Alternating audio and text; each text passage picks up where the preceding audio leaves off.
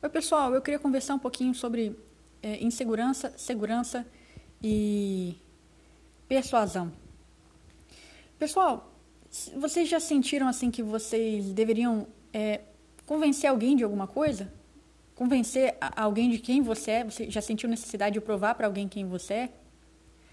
Por que, que a gente sente isso às vezes? Por que, que a gente tem essa necessidade? A origem disso é que a gente não sabe quem a gente é, então a gente precisa de provar para os outros. Porque a verdade é que se a gente souber quem a gente é, a gente não precisa de provar coisa alguma para ninguém. A gente simplesmente é. Não importa o que os outros vão dizer ou vão pensar. Mas se a gente não está seguro quanto a isso, a gente vai ser influenciado, levar de um outro, a depender da opinião das pessoas. E a gente fica tentando convencer os outros e tudo. E isso gera um desgaste tremendo na nossa vida, na, na, nos nossos sentimentos. Enfim, pessoal, eu cheguei à conclusão de que a única pessoa que eu preciso de convencer de alguma coisa sou eu mesma.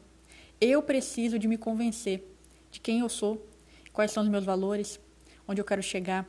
Se a gente tem isso muito firme, quem eu sou, quem eu sou, ninguém, ninguém pode mudar o rumo da nossa vida, além de nós mesmos.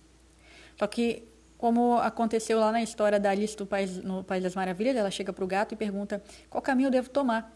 O gato fala, mas para onde você quer ir? Ela diz, eu não sei. E aí ele fala, então, qualquer caminho serve.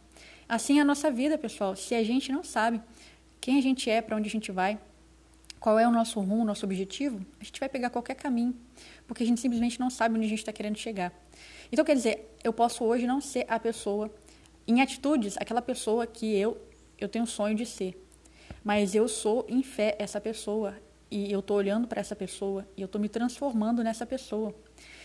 E por isso, eu preciso saber muito bem quem eu sou. E eu não abro mão disso, não vou abrir mão disso.